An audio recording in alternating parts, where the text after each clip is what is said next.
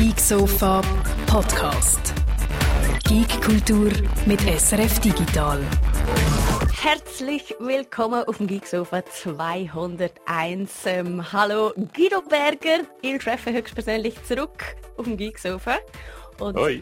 Mein Name ist Martina Gassner. Ebenfalls schon da äh, der ganze Chat. Hallo Fippa, hallo Marcel, hallo Mermigil, hallo Tomatenbrot, der Raphael, der Stein, der Peter, der King Cooper und der Benny Zonk. Ich glaube, es langt für den Anfang. Ha? Schön sind ihr alle mit uns, schön sind ihr alle flüssig da und wahrscheinlich brennt euch die gleiche Frage auf dem Herz wie uns allen. Wer ist der Supergeek von der ganzen Welt? Guido, hast du einen, wir haben einen Gewinner, oder? Ein oder ein Lou. Ja. Lou könnte sowohl ein Mann oder eine Frau sein. Das stimmt natürlich. Man ähm, weiß es nicht recht. Ich weiß es nicht so recht, aber wir werden der oder die Lou natürlich probieren zu kontaktieren und ähm, mal schauen, ob die E-Mail-Adresse auch funktioniert. Und wenn nicht, dann werden wir gerade noch schnell Platz 2 und 3 bekannt geben, oder? Der Serie Junkie 89 hat es auf Platz 2 geschafft und der Hydros auf Platz 3. Und ihr habt die ganze äh, Rangliste ist ein bisschen verfälscht, kann man vielleicht sagen, weil wir haben, oder ich habe euch ja zum Beschissen aufgerufen und gesagt, ihr dürft es auch als zweites und ein drittes Mal probieren. Und darum hat eigentlich der Hatamoto im dritten Anlauf dann irgendwann mal geschafft, einen Haufen, Haufen äh, Punkte abzahnen, aber äh, er hat sich fairerweise dann mit dem Namen gemeldet, ich will es mal fertig schaffen und somit ist, ähm, ist glaube klar, wer gewonnen hat. Wir haben es ja gesagt, das ist auf Zeit und das hat euch offenbar gefordert. Das ist schwieriger gewesen, als wir, glaube gedacht haben beim Machen, gell, Martina? Alle haben ein bisschen gejammert, das sei schwierig, sie kommen kaum durch und so. ja, und es ist ja auch schwierig. Ich meine, wir haben uns ja wirklich Mühe gegeben, total verrückte Fragen auszudenken und haben, glaube ich, das mit dem Zeitlimit ein bisschen unterschätzt. Also wir haben zwar im Standard-Quiz ist es so gewesen, dass wir, glaube mehr als doppelte äh, von der Zeit dann noch aufgeschlagen haben, um, um euch eine Chance geben, aber das war immer noch hure wenig gewesen. Also es tut uns leid, falls ihr frustriert sind, aber wie gesagt, ihr, man darf es ja auch als zweites und ein drittes Mal probieren. Und ein paar sind noch traurig gewesen, weil ihr eben nicht alle Fragen zum Teil gesehen habt, weil es mhm. ein bisschen schneller vorbei war, als vielleicht dem einen oder anderen lieb war und darum können wir natürlich noch ein bisschen auflösen heute. Genau. Der NNA sagt im Chat, der Plot-Twist, der Lou, das sagen waren, der Wavy Gravy, der, der berühmte Australier, der unsere Mario Kart Community ein Weile lang äh, äh, äh, gejagt und äh, die ganze Zeit im Grund und Boden gefahren hat. Und, und äh, der Benizonk sagt noch, er findet super, dass nicht, ja. dass die alle, die äh, das dann mehrmals probiert haben, das auch so gelabelt haben, dass man es sieht, das finden wir auch. Wir finden es sehr anständig von euch, dass ihr äh, zwar beschissen, aber so beschissen habt, dass wir es merken und äh, nicht darauf hingeht. Ja, wir ähm, können es nur eines mehr betonen, ihr seid eine großartige Community und ferner oben drauf und der hat der sagt, der falsche erste Rang sagt trotzdem ein schönes Geburtstagsgeschenk für ihn heute. Happy Birthday an dieser Happy Stelle. Birthday to you. Oh, die ähm, vielleicht kann muten, ich habe Technik in der Hand. vielleicht jetzt, wo eigentlich äh, die Rangliste fertig ist und wo wir einen Gewinner oder eine Gewinnerin haben, können wir es ja vielleicht eigentlich auch nochmal auftun und das Zeitlimit mhm. wahnsinnig verlängern und dann können wir es ja vielleicht dann einfach so nochmal probieren. Vielleicht kann ich all die Limiten rausnehmen. Das mache ich noch, genau. Das mache ich, wenn die Sendung vorbei ist, wenn wir es aufgelöst haben, wenn wir alles sauber erledigt haben, tue ich äh, alle Limiten aufheben und dann könnt ihr es noch in Ruhe äh, versuchen, auf 100% zu bringen. Es hat unter euch wahrscheinlich ein paar so 100% Fanatiker, die jedes Game, egal, immer müssen auf 100% haben. ja, definitiv. Wenn wir trotzdem so die schwierigsten Fragen ein bisschen unter die Arme greifen, also vielleicht zuerst mal die einfachsten Fragen für euch. Ähm, sind gewesen, wer ist der Chefkondukteur im Cyberpunk 2077 Hype Train? Da hat glaube fast niemand falsch geantwortet.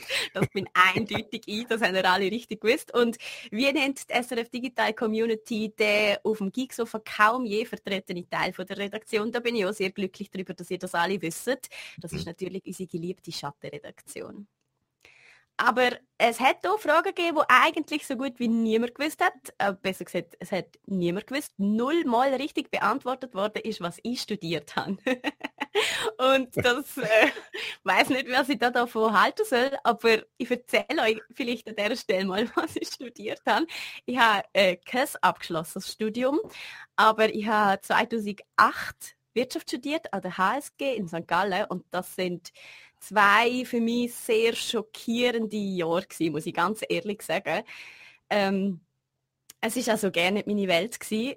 und das aus verschiedenen Gründen. Man lernt dort all das, wo man eigentlich später noch so oder so vom Leben lernt, auf schmerzhafte Art und Weise. Ähm, es ist, es ist ein brutales Studium gewesen, wirklich. Also ich weiß nicht, ob das immer noch so ist, wie es damals war, aber wir sind im ersten Semester doppelt so viele Studenten gewesen wie im zweiten Semester. Also es ist uns schon an der ersten Vorlesung klar gemacht worden, dass wir halbiert werden und dass darum ein harter Kampf wird sein im ersten Semester. Mhm. Dementsprechend sind die Ellenbogen ausgefahren worden und es ist wirklich, also ich habe es wirklich sehr schockierend gefunden. Ähm, auch so Zeug wie, dass fast alle oder sehr, sehr viele Studenten dort so Zusätze genommen haben wie äh, Ritalin etc. pp, um einfach uh. 24 Stunden am Tag lernen, wo ich immer gefunden habe, das mache ich nicht und geht es euch noch und in dieser Welt will ich gerne erst mitspielen. Und viel so Zeug und ich bin dann, ich bin dann nach zwei Jahren gegangen, weil ich einfach gedacht habe, ich will, ich will nicht, ich will das nicht. Also es hat mir einfach nicht gepasst, ganz ehrlich.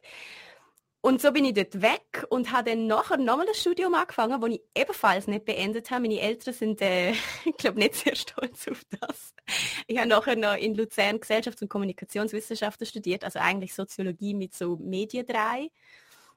Was eigentlich noch cool war, was mir auch gut gefallen hat, aber nachher ist, ähm, habe ich das Praktikum gemacht in der, in der Herbstsemesterferien am, beim SRF und habe dann eigentlich das Angebot gehabt, dort eine Festanstellung überzugehen bin dann vor der Entscheidung gestanden, ob ich mein Studium noch fertig mache oder beim SRF als Virusmoderatorin anfange und wie jeder, der vielleicht in der Medienwelt mal probiert hat zu arbeiten, habe ich gewusst, dass die Chancen sehr rar sind, dass man gerade einen Moderationsjob angeboten überkommt. Und da muss man auch einfach zur richtigen Zeit am richtigen Ort sein, was ich dort bin. Und somit habe ich mein Studium einfach hingeschmissen. Damals. Nie fertig gemacht, nichts abgeschlossen. Es ist tragisch, aber ich muss sagen, ich bereue es keine Sekunde. Wirklich nicht. Es ist bei uns, glaube ich, ein bisschen Hälfte, Hälfte, wer Studien abgeschlossen hat und wer studiert hat. Ich bin gerade nicht mehr sicher. Ja. Ähm, aber ähm, wenn man studiert, dann habe ich das Gefühl, gehört es dazu, dass man mal ein Jahr lang das Falsche studiert. Das da lernt man etwas auch über sich, oder? Ich habe mal ein Jahr lang äh, Philosophie studiert und habe dort dann auch gefunden, leck mir, das ist nichts für mich. Ähm, unter anderem, weil die dort alle ganz schnöselig auf Fußballfans oben runtergeschaut haben und ich gefunden habe, hey, wo bin ich denn da? Hey, was ist das für ein Scheiß? Und ja. dass wir, äh, dass wir Seminar hatten zum Jürgen Habermas, wo wir aufzugehen war, ist eine halbe Seite Jürgen Habermas zu lesen und zu verstehen. Eine halbe Seite. Und dann haben wir das alles gelesen und nachher eine zweistündige Diskussion geführt, wo niemand nur verstanden hat, was eigentlich die anderen am Sagen sind und was das mit der halben Seite zu tun hat, wo wir da, äh, wo wir da gelesen haben. Und dort hat es mir dann auch abgehängt. Ja. Äh, ja, gut. Äh, hat man etwas gelernt? Weniger philosophisch sind wir jetzt, bin ich jetzt nicht unterwegs. Nein, und ich muss auch sagen, also ich, ich bereue weder Wirtschaft angefangen zu haben, noch äh, Sozialwissenschaften angefangen zu haben, weil man lernt ja viel fürs Leben. Ich habe damals, als ich studiert habe, ähm, also vielleicht, ich habe nie Welle studieren, ich habe immer eigentlich äh, einfach eine Lehre machen und so schnell wie möglich im Berufsleben einsteigen. Und mein Vater hat mich dann so ein bisschen überredet, weil sie alle studiert sind und mir nachgelegt, dass das etwas Tolles ist und dass das ähm, etwas sehr Bereicherndes ist. Und ich habe es dann so ein bisschen überredet gemacht und im Nachhinein muss ich wirklich sagen, er hat mega recht gehabt. Also die Studentenjahre sind die schönsten Jahre in meinem Leben gewesen, auch wenn ich nie gern studiert habe. Und man lernt wirklich etwas fürs Leben. Wenig für den Beruf, muss ich sagen. Und das finde ich sehr schade, weil es gibt darum sehr viel so Studierte, wo man nicht recht in der Arbeitswelt kann brauchen, finde ich. Ähm, aber das Gefühl haben, sie sind wahnsinnig intelligent und das ist ein bisschen ein Problem, glaube ich. Aber es ist trotzdem sehr bereichernd fürs Leben und ich glaube, das Problem am Studieren ist, man fängt viel zu früh an. Als ich an der HSG angefangen habe, bin ich 18 gewesen. Das ist einfach verdammt mhm. jung. Zum um mit dem allem überhaupt irgendwie umzugehen und das auch richtig einordnen zu können, was mir das fürs Leben oder für einen Beruf überhaupt kann bringen kann. Das ist einfach ein bisschen früh gewesen, muss ich sagen. Also wenn ich denke, ich könnte jetzt nochmal studieren, ich glaube, ich denke ganz anders an die ganze Sache dran gehen, als ich es damals habe. Einfach so. Was man fairerweise zu der Statistik noch muss sagen, die Frage haben, niemand hat die richtig beantwortet, was du studiert hast, aber es hat, hat auch kaum jemand gesehen, die Frage. Es haben ja. eigentlich nur vier, vier Leute überhaupt die Frage beantwortet. Im Gegensatz zum Beispiel zum äh, Jürg, wo die gleiche Frage 60 Leute beantwortet haben und äh, ein Drittel von denen behauptet hat, er hätte nicht studiert. Also auch der Jürg wirkt offenbar ein bisschen unstudiert für viele, für viele von euch. ja, und eben, ihr seid alle eigentlich gerne erst so weit gekommen. Und der Marcel schreibt noch etwas Lustiges, wo ich noch einen Fun Fact möchte hinter nachschieben.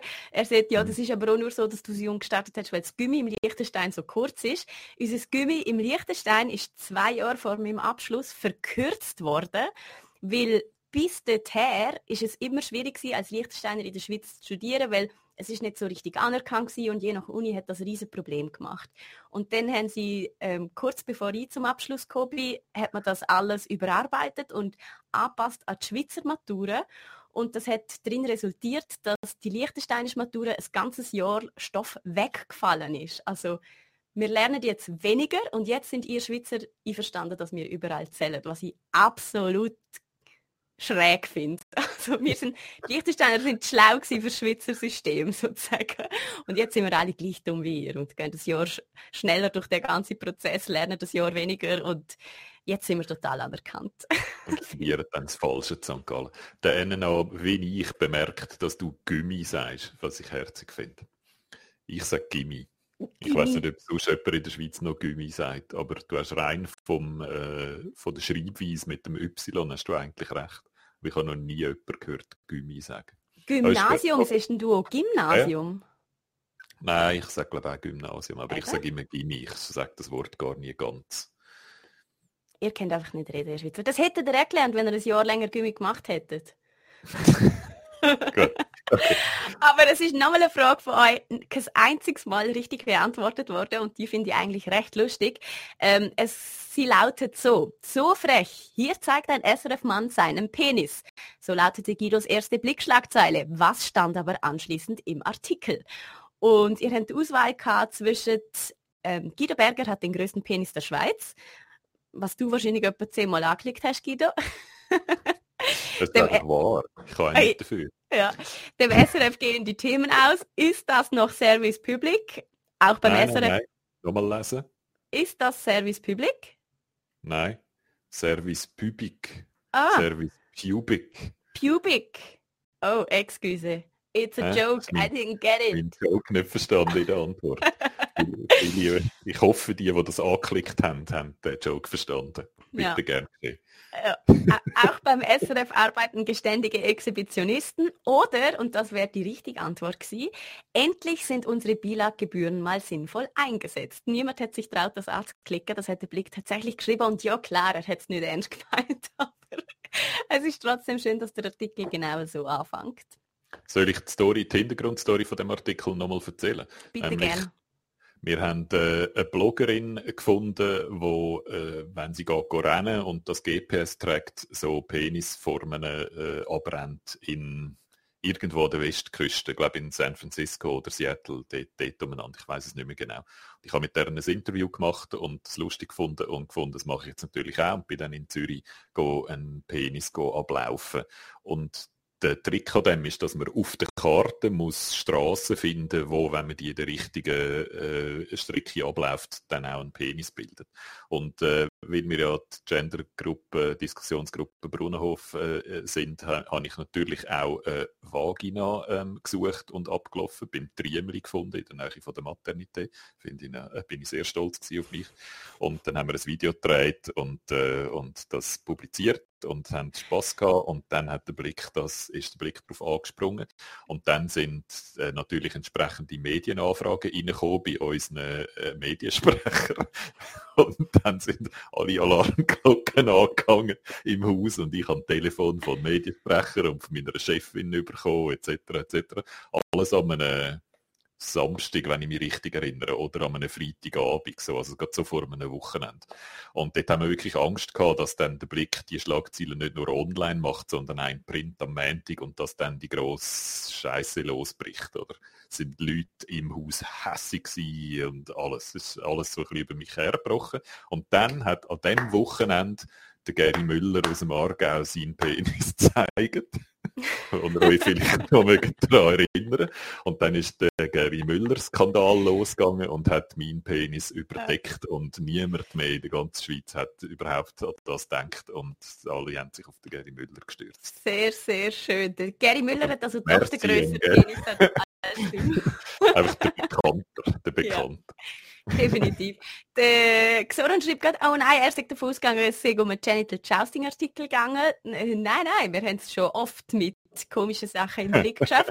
Das war eben dein erster Blickartikel, genau. mein erster Blickartikel, vielleicht wenn wir gerade schon so, so, schön aus dem Nähkästchen plaudern, ist Gossensprache bei SRF Virus. Und zwar hat ein, ein Herr Virus eingeschaltet, wo in meine Sendung eingeschaltet hat, die ich damals moderiert habe.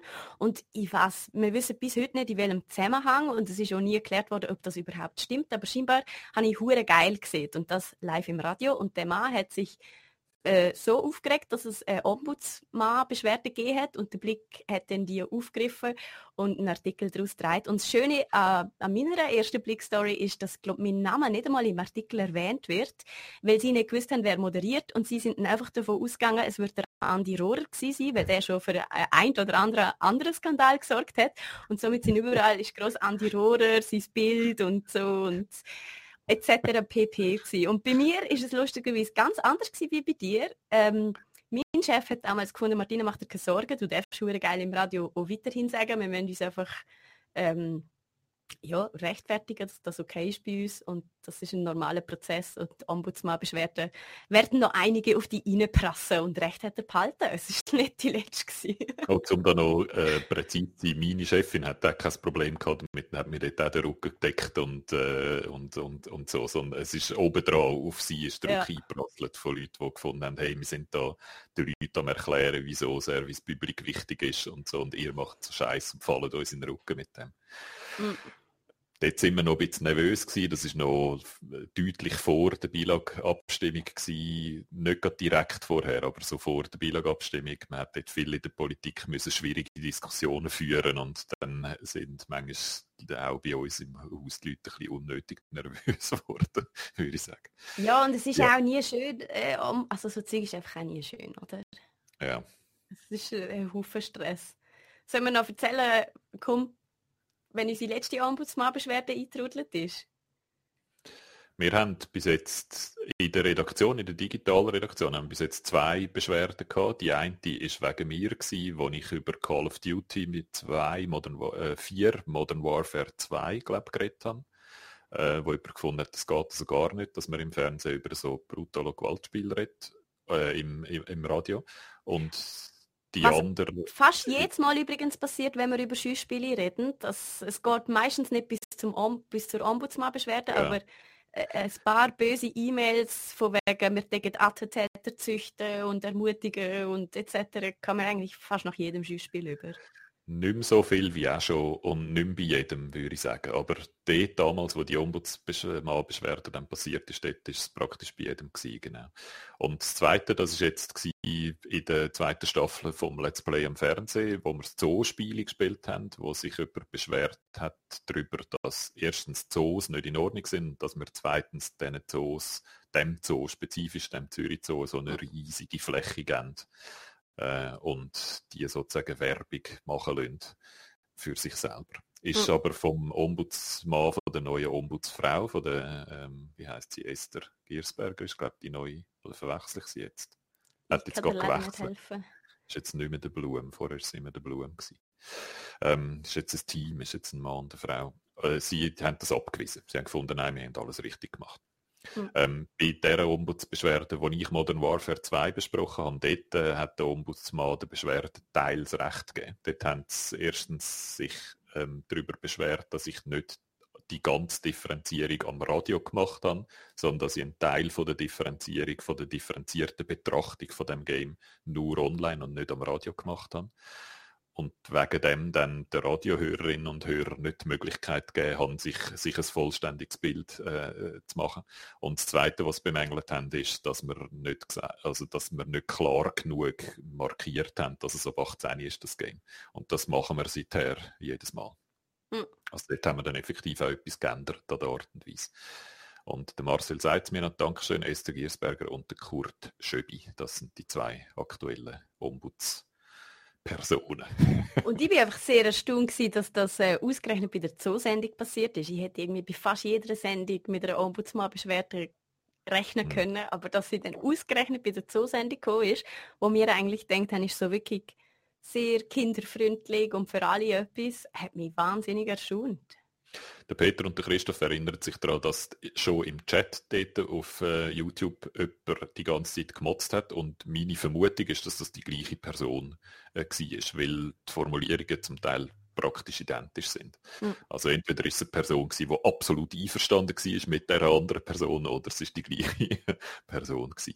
Und das ist halt so. Es darf jede und jeder darf sich beim Ombudsmann beschweren über etwas und die Ombudspersonen sind dann verpflichtet, das anzuschauen und zu schauen, machen wir es richtig oder das ist eigentlich die Kontrollinstanz, dass wir richtig schaffen und äh, unser Auftrag, wo wir ja aus Verfassung und Konzession äh, ableitet, dass wir den sauber, sauber erfüllen. Und das so soll es sein, oder? Dank wegen dem können wir Geld über von euch und dürfen Sachen machen, die andere nicht können machen können, weil sie das Geld nicht haben dafür. Das ist schon richtig, dass man uns auf die Finger schaut. Hm. Und dann kämen wir noch äh, wieder zurück zu unserer Quizauswertung. Wir haben nämlich nochmal äh, etwas, was uns aufgefallen ist, und zwar die Frage, wo man am meisten falsch beantwortet hat, nicht nie richtig, wie die anderen, wo vielleicht ein bisschen dran liegt, dass wenige so Vico sind, aber da haben wir wirklich sehr oft daneben gelegen, nämlich welche äußerst erfolgreiche SRF Digital YouTube-Show hat uns Score abgeluchst und eine SRF TV-Show daraus gemacht? Guido? Gadgets. Hm. Gadget Box hat es noch im Fernsehen geheißen. Genau. Und das ist, ihr findet das noch auf unserem YouTube-Kanal. Das habt ihr für ihn gemacht, da bin ich noch nicht mal dabei im Team. Ah, das haben die meisten, die, die das falsch beantwortet haben, die haben gemeint, Let's Play im TV. Ja, aber die haben ja dann wie die Frage nicht richtig verstanden. Das haben wir ja, der Chat gibt uns oft zu verstehen, genau dass drauf. sie nicht genau haben können lesen, weil das Zeitlimit so krass war. sie noch schnell müssen klicken. Auch schnell etwas klicken. Oh, die, die Armen. Ähm, ja, das ist eine Show, die wir mal gemacht haben. Das hat dein Vorgänger, der Luzi Müller und ich zusammen gemacht mit, äh, mit verschiedenen Leuten, die uns noch geholfen haben. Ähm, der, der Kameramann, der Jan, der dann bei dir auch Martina lernt fliegen gefilmt hat, er hat dort schon mit uns gefilmt. Dort haben wir das erste Mal mit ihm zusammen geschafft. Und wir haben so eine Gadget-Show gemacht, wo wir einfach verschiedene Gadgets ausprobiert haben und so. Und dann haben wir zwei Staffeln gemacht und hätten eigentlich gerne noch eine dritte Staffel machen und dann hat das Fernsehen gefunden, äh, wir machen die jetzt. Und es macht dann keinen Sinn, die sowohl im Fernsehen als auch auf YouTube zu machen. Ähm, wir machen es jetzt richtig im Broadcast und darum haben wir es dann einfach auf YouTube einfach sterben lassen. Und äh, der Score ist dann dort äh, der Präsentator von der Show und sie haben ja, sie haben eine Staffel gemacht und nachher hat man nie mehr etwas gehört davon. Ich weiß aber nicht, wie, wie oft das geschaut worden, worden ist. Ich muss sagen, ich habe äh, dann auch gar nicht mehr so Lust gehabt, darauf dann nochmal so eine, so eine Show zu machen. Ich habe gefunden, das Format hat sich dann ein bisschen totgelaufen. Es ist auch sowieso schon so ein bisschen abgeschaut von Stephen Fry hat mal, hat eigentlich angefangen mit dem Gadget Man, hat er gemacht fürs BBC mit Aufwand, wie nur das BBC kann betreiben oder an mhm. x verschiedene Schauenplätze rund um die Welt und so und Und es gibt, glaube ich, immer noch Gadget Man. Das ist jetzt mit dem Richard Ayoyade, wo man aus IT Crowd kennt, wo das eigentlich auch noch lustig macht, wo es dann mehr aber das mit Comedians macht und so. Was dann, glaube ich, auch besser funktioniert, als wenn man es mit Zivilisten macht wie uns. Mhm. Es war so ein erster Versuch, gewesen, eine Show zu machen auf unserem Kanal, oder? Äh, nicht nur so einzelne Videos, die von Woche zu Woche anders sind, sondern mal eine Show. Mhm haben wir viel daraus gelernt, denke ich. Finde ich, ist, ich bin nicht böse, ich bin dem Score nicht böse, dass er uns die Show abgeluchst hat. Hättest du es gern gemacht damals? Ähm, nein, ich kann es sogar nicht wollen machen. Und mhm. zwar aus einem simplen Grund, weil es ähm, mit, gesponsert war. Mhm. Und ich mit nicht wollen in Verbindung gebracht werden mit dem Sponsor, weil das meine Glaubwürdigkeit als Fachredakteur allenfalls äh, untergraben hätte. Und habe darum dann auch gefunden, nehmt lieber jemanden von extern, der nicht in so äh, Konflikt kommt. Okay. Soviel zu der Quizauflösung. Der Guido hat euch versprochen, er schaltet es nochmal auf. Ähm, mit unserer Hilfe könnt ihr jetzt ja vielleicht sogar bis zum Schluss durch und auch die ganz, ganz schwierigen Fragen sollten genau. somit ein bisschen einfacher sein. Wie immer ist es gleich. Wer das Gig so verlässt, hat bessere Chancen im Quiz. ähm, und somit gehen wir weiter zu den, zu den News, oder? Ich würde auch sagen, ähm, zwei, die äh, ja, ich würde die erst sagen, die interessiert wahrscheinlich alle, die uns jetzt zuschauen. Nämlich, dass der, der John Wick geschrieben hat, offenbar äh, Dungeons and Dragons Live-Action-Serie am Pitchen ist. Der ist irgendwie dran, das zu entwickeln und ich glaube, er hat es noch nicht gepitcht, aber er soll es jetzt dann mal anfangen, probieren zu verkaufen. Das ist, glaube ich, so der Stand. Ähm, Derek Kolstad heißt der, der hat eben John Wick geschrieben, der hat auch bei The Winter Soldier Film geschrieben. Ähm, das heißt, der kann Action schreiben. Ähm, was ich noch verwirrend daran finde, ist, da geht es um eine Fernsehshow, so wie ich es gelesen habe, und ein Film ist ebenfalls im Gespräch, ein Dungeons and Dragons Film. Dort weiß man schon, dass der Chris Pine, wo wir ja gerade letzte, haben wir letzte Woche mit Wonder Woman über ihn, über ihn geschwätzt, der soll dort eine Hauptrolle spielen. Dort ist Paramount und Hasbro dahinter, weil offenbar Hasbro die, die Rechte hat an Dungeons and Dragons. Und dort schreiben den Jonathan Goldstein und den John Francis Daly, wo man kennt aus Game Night und Spider-Man Homecoming. Also der Dungeons and Dragons Film dunkelt mich jetzt äh, so von der Besetzung her ein bisschen grösser, mehr Geld drin als in der Fernsehshow, wo man irgendwie noch nichts weiß, außer dass einfach der Derek Kolstad das pitcht. Ist aber ein No-Brainer, oder? Es gibt nur einen ganzen schlimmen Dungeons and Dragons Film und eigentlich ist das Universum ja so riesig und so vielfältig und kannst so machen, was du willst. Dass es eigentlich klar äh, nicht so schwierig sollte sein, eine coole Fernsehshow zu machen. In dem hast du eigentlich alle Freiheiten, die du brauchst. Mm. Und ist ja auch, also eben, gerade wenn es um Freiheiten geht, ist ja auch ein unglaubliches Universum. Genau. Sehr ist mehr die Frage, wie man, wie man das soll angehen dass es dann einen sinnvollen Film gibt. Oder? In der Fernsehshow ist es ein bisschen einfacher, die kannst du entwickeln. Ich fände es eigentlich noch cool, wenn es wirklich so episodisch ist, dass auch ganz unterschiedliche Sachen dann passieren. Das wäre eigentlich noch geil. Statt, weißt, dass es eine lange Geschichte ist, die sich über mehrere Staffeln mit den gleichen Figuren vorzieht, dass es wie so ein Monster of the Week ist, dass heute mal der der Carlos der Dwarf loszieht und morgen ist Susi der Visi und es sind immer andere Leute, die immer andere, andere Abenteuer erleben. Das fände ich eigentlich noch cool. Mhm. Sind wir gespannt. Man weiß wirklich einfach noch fast nichts zu dem Thema.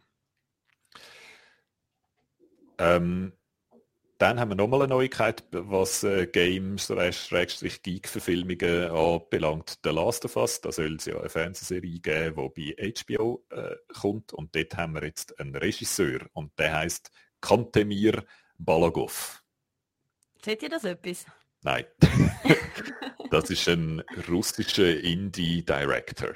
Okay. Also da muss man, glaube ich, tief in der Szene von osteuropäischen und russischen Filmen sein, um den zu kennen. Und darum finde ich es noch interessant, dass der, wie der ausgewählt worden ist.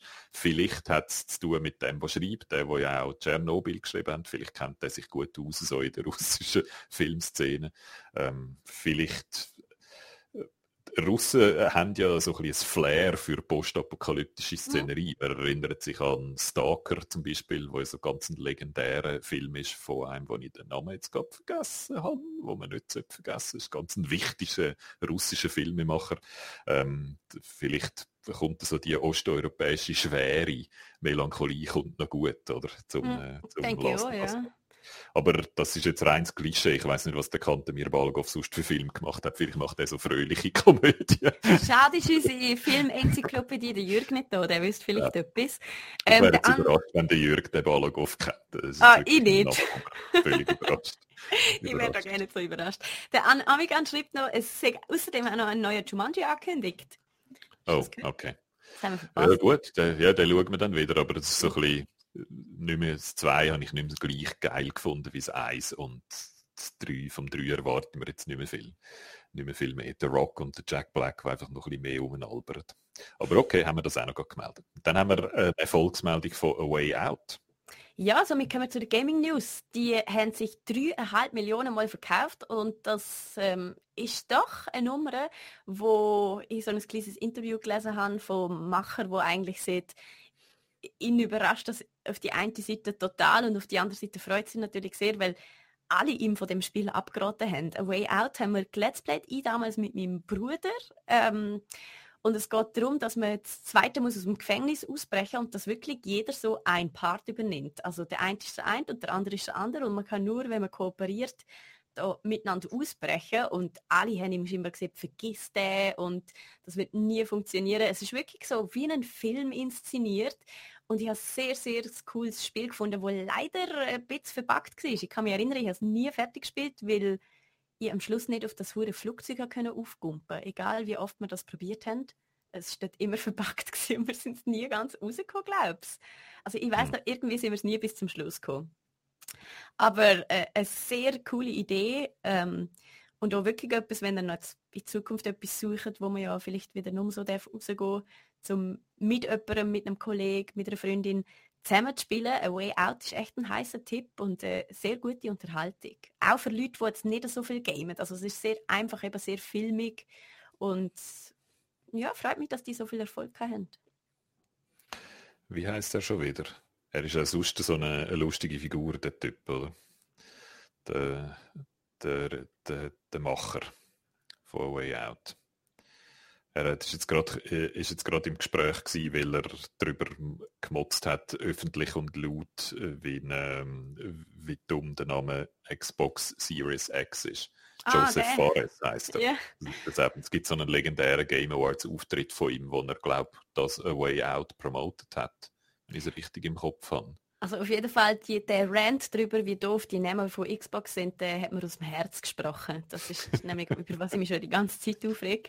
Ähm, und der Fippa schreibt im Chat noch, vor allem der Schluss von A Way Out 6 super gewesen. Das habe ich auch mega oft gelesen. Umso mehr hat es mich aufgeregt, dass wir dort nie hingekommen sind da Joseph Forrest, dann an denen noch erinnert daran, der Xoron erinnert an Fuck die Oscars, genau, das ist genau der ist es der Joseph Forrest, der an den Game Awards Fuck die Oscars gesagt hat und natürlich alle Gamerinnen und Gamer gefunden hat, ja, du bist der Beste, einer von uns. Joseph Forrest übrigens originalen Filmemacher, der ist, nicht, der ist, der ist eigentlich eher ein Quereinsteiger.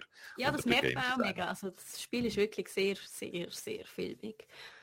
Und es hat, glaube auch so zum Teil so Quicktime-Events gehabt, die mich nicht mal gestresst haben, was auch eine grosse Seltenheit ist, weil die mir eigentlich fast immer auf Keks gehen. ähm, außerdem zieht auch noch Steam Jahresbilanz und ähm, sie vermerken unter anderem, dass sie ein dass 50 Prozent mehr gespielt worden ist, im, also im 2020 im Vergleich zum 2019, was man natürlich eindeutig wieder auf Corona kann schieben, oder? Ja, klar. Auf was sonst? Und ansonsten muss man sagen, ist die Jahresbilanz nur so halb interessant, abgesehen von einem weiteren Punkt, nämlich, dass sie über ihre Pläne für 2021 redet und darüber, dass sie in China einsteigen Also Steam gibt es bis jetzt in China scheinbar nur so auf dem Graumarkt. Man kann drauf, aber nicht so richtig erlaubt. Und das sind jetzt die großen neuen Pläne für 2021, was aber auch heißt, dass die ähm, Spiele, die auf Steam in China werden downloadbar sein oder kaufbar sein, alle äh, zuerst geprüft werden, ob die mit der chinesischen Regierung übereingehen und dass darum eigentlich jetzt niemand in China großen Freudensprung macht über die Nachricht. Also es ist nicht so, als wäre jetzt der ganze westliche Steam-Markt plötzlich dann in China verfügbar, sondern sehr, sehr moderiert. Da, ja. Was haben wir noch, Guido? Ähm, die einen expandieren, die anderen machen Schluss, und zwar unsere Freunde vom Ludicious. Ludicious hört auf. Hm. Das war so das Zürcher äh, Indie-Game-Festival. Hat sich in, in ja, stark auch an Game-Entwicklerinnen und Entwickler gerichtet und dann an Leute, die sich äh, gerne mit Indie-Games auseinandersetzen. Hat äh, ist immer der Gastgeber vom Swiss Games Award. Also das beste Schweizer Game ist immer am Ludisches gekürt worden äh, in den letzten Jahren. Ähm, hat auch noch eigene Preise vergeben, äh, aber dann eher so äh, an internationale Games, so nach, äh, Nachwuchspreise und so. Also es ist wirklich immer ein lässiges Festival gewesen. Wir haben ein paar Mal von dort gestreamt. Ich habe nämlich so Indie-Showcases gemacht. Äh, es ist letztes Jahr ins Wasser gefallen. Sie haben es vom Winter in den Sommer verschoben und dann... Äh, und sich dann in den Arsch bissen, weil im Winter hätte es also, immer genau. im Januar und dann haben sie gefunden, wir machen mal ein super genau. Was Sie wären eines von den wenigen Festivals vom Jahr gewesen, die es noch hätte können machen, wenn sie es im Januar gemacht hätten. Und nachher mhm. sind sie Corona reingerasselt und haben es online machen, wie alle anderen auch. Und äh, das ist natürlich einfach nicht das Gleiche, wie, wie wir alle erfahren haben letztes Jahr. Und jetzt äh, haben sie offenbar ähm, keine Lust mehr zum Weitermachen. Es ist noch nicht ganz klar, was, was äh, machen Ich weiß auch nicht, ich kenne die Hintergründe noch nicht, ich muss mal noch schwätzen mit Leuten. Sie haben dann aber äh, im Sommer schon ein Online-Luisches gemacht im Fall. Ja, genau, es hat online stattgefunden, ja. oder? Aber es ist halt einfach nicht das gleiche wie ein Festival vor Ort. Mhm. Ähm, der Peter, der gesagt hat im Chat, er hätte es richtig super gefunden, das online ähm. Ich glaube, es ist dort auch viele von diesen Tags, wo sonst wo man sich sehr unter sich ist, haben dort wahrscheinlich ein kleines breites Publikum erreicht. Ich nehme an, es war eine Geldfrage gewesen, äh, dass es jetzt nicht nochmal könnt, nicht nochmal könnt machen. Schade, ich habe ein sehr lässiges Festival mhm. gefunden. Ich hoffe, dass es wieder irgendetwas in dieser Art, in dieser Art gibt. Mhm. Ähm, Oh, und haben wir noch eine kleine Bonus-Quiz-Frage, Martina? Absolut. Ich weiß nicht, kennst du die Antwort schon? Nein. So stellen wir sie am Chat. Ich stelle sie mal dir und im Chat. Nämlich, was ist das meist downloadete PlayStation 4 Game im vergangenen Jahr gewesen? PlayStation 4 meist downloadet, ja, es muss irgendetwas von der Grossen sein, oder? Also auf Steam ist ja immer noch GTA lang vorne gewesen. Vielleicht ist das auch bei der Playstation so gewesen. Ich weiß ähm, jetzt nicht, was gratis rausgekommen ist und dann vielleicht halt einfach kein, noch FIFA, oder? Kein Gratis-Game und du hast die richtigen Kandidaten da schon ein bisschen aufgezählt. GTA 5 ist auf dem Platz 3 von der meist downloadeten okay. Game 2020. FIFA 20 ist auf dem Platz 2 von den meist downloaded Games im 2020 und auf dem Platz 1 ist FIFA 21, Mann. Das ist mal ein Top okay. 3, wo mir einfach nochmal mega klar gemacht hat, der Benny und der Benji im Chat schreiben Fall Guys. Nein, nicht annähernd. FIFA, FIFA und GTA 5 und das seht doch einfach, nein, weder der Last of Us noch Cyberpunk antworten aus dem Chat rudeln alle ein und sind falsch. Ähm, ich finde, das unterstreicht einfach nochmal mega fest, was für ein trauriges Game-Jahr 2020 wir hatten. Hey. Weil da ist, da ist äh, nein, nein, nein, nein, das ist einfach, das ist die Industrie, oder? FIFA. Und also es, das vergisst man manchmal ein bisschen, wenn man sich viel mit Indie-Games beschäftigt und wenn man, äh, wenn man neue Games besprechen will und nicht die Games, die jedes Jahr eigentlich das Gleiche sind, mehr oder weniger. Aber die Industrie, das, was die breite Masse kauft, das ist halt, das ist, die, denkt, die tickt häufig ein bisschen anders als mhm. Game-Journalisten und Hardcore-Game-Fans und Game-Kritiker. Trotzdem, ich meine, es ist jetzt doch, haben wir doch jetzt hundertmal gesehen, äh, sogar FIFA-Leute haben FIFA langsam satt und ich hatte tatsächlich auch letztes Jahr einen Haufen, äh, einen Haufen kann man jetzt wirklich nicht sagen, aber doch ein, zwei äh, Leute getroffen, die immer FIFA spielen, die zwar gesagt haben, ja, wir haben es klar, aber irgendwie haben wir so ein bisschen die Nase voll und so richtig gespielt wird es nun wie in anderen Jahren. Und GTA 5 ist wann rausgekommen? 2013. Das ist ja. ein sieben Jahre altes Game. Also, der Enena sagt richtig, FIFA, Call of Duty, Minecraft, GTA sind jedes Jahr zuvorderst. Der Benji sagt, FIFA gamen halt auch Leute, die äh, sonst nichts anderes gamen und da haben beide total recht. Oder interessant finde ich eigentlich, ist FIFA 21 nächstes Jahr wieder in diesen Top 3 oder Top 5. Das ist dann eigentlich der Marker, ob das, was wir so angesprochen haben, langsam verleidet es den Leuten ein bisschen mit FIFA, ob das wirklich passiert, oder? Weil ja. die, die jetzt noch dabei sind, die, die posten es einfach wieder und überlegen sich gar nichts. Und ja, vielleicht die Leute, die einfach gerne Fußball haben und gerne ein bisschen schütteln und so äh, das nicht so eng verfolgen, die posten vielleicht einfach auch jedes Jahr oder alle zwei, drei Jahre FIFA und sind dann wieder zufrieden für ein paar Jahre. Ja. Ähm, wir haben mir noch etwas nachschieben. wir haben vor mal einer Weile haben wir gesagt, Take-Two kauft jetzt Codemasters. Ich glaube, das ist im besten Games vom Jahr äh, in dieser Sendung gewesen, wo wir so darüber geredet haben, wie die kleinen Fische die ganz kleinen Fische essen und wie dann die etwas größeren Fische die Fische essen und so weiter. Und Take-Two hat ja, äh, Codemasters hat ja Slightly Mad gekauft, das, äh, das Studio, wo Project Cars macht. Codemasters macht jetzt mittlerweile so gut wie jedes Rennspiel, außer Gran Turismo und Forza. und äh, dann hat Take-Two sich Codemasters geschnappt und das hat jetzt offenbar nicht geklappt. Die haben fast eine Milliarde offeriert. Take-Two, wo ja die Mutterfirma von Rockstar ist zum Beispiel. Äh, die haben Codemasters kaufen für fast eine Milliarde und äh, Codemasters hat dann noch ein besseres Angebot bekommen von Electronic Arts, nämlich 1,2 Milliarden Dollar. Wahnsinn. Und äh, Take-Two hat dann, glaube ich, noch die Möglichkeit gehabt, noch ein bisschen aufzustocken, ihr Angebot noch ein bisschen nachzubessern und hat das jetzt nicht wahrgenommen, die Option. Das heißt, jetzt ist eigentlich der Weg frei für einen Kauf von Electronic Arts, wo noch nicht passiert ist. Aber es ist jetzt einfach der eine grosse Fisch, hat jetzt so das Maul nicht zugemacht, sondern ist wieder weggeschwommen und jetzt kommt gerade der andere grosse Fisch und beißt zu. so. Ja.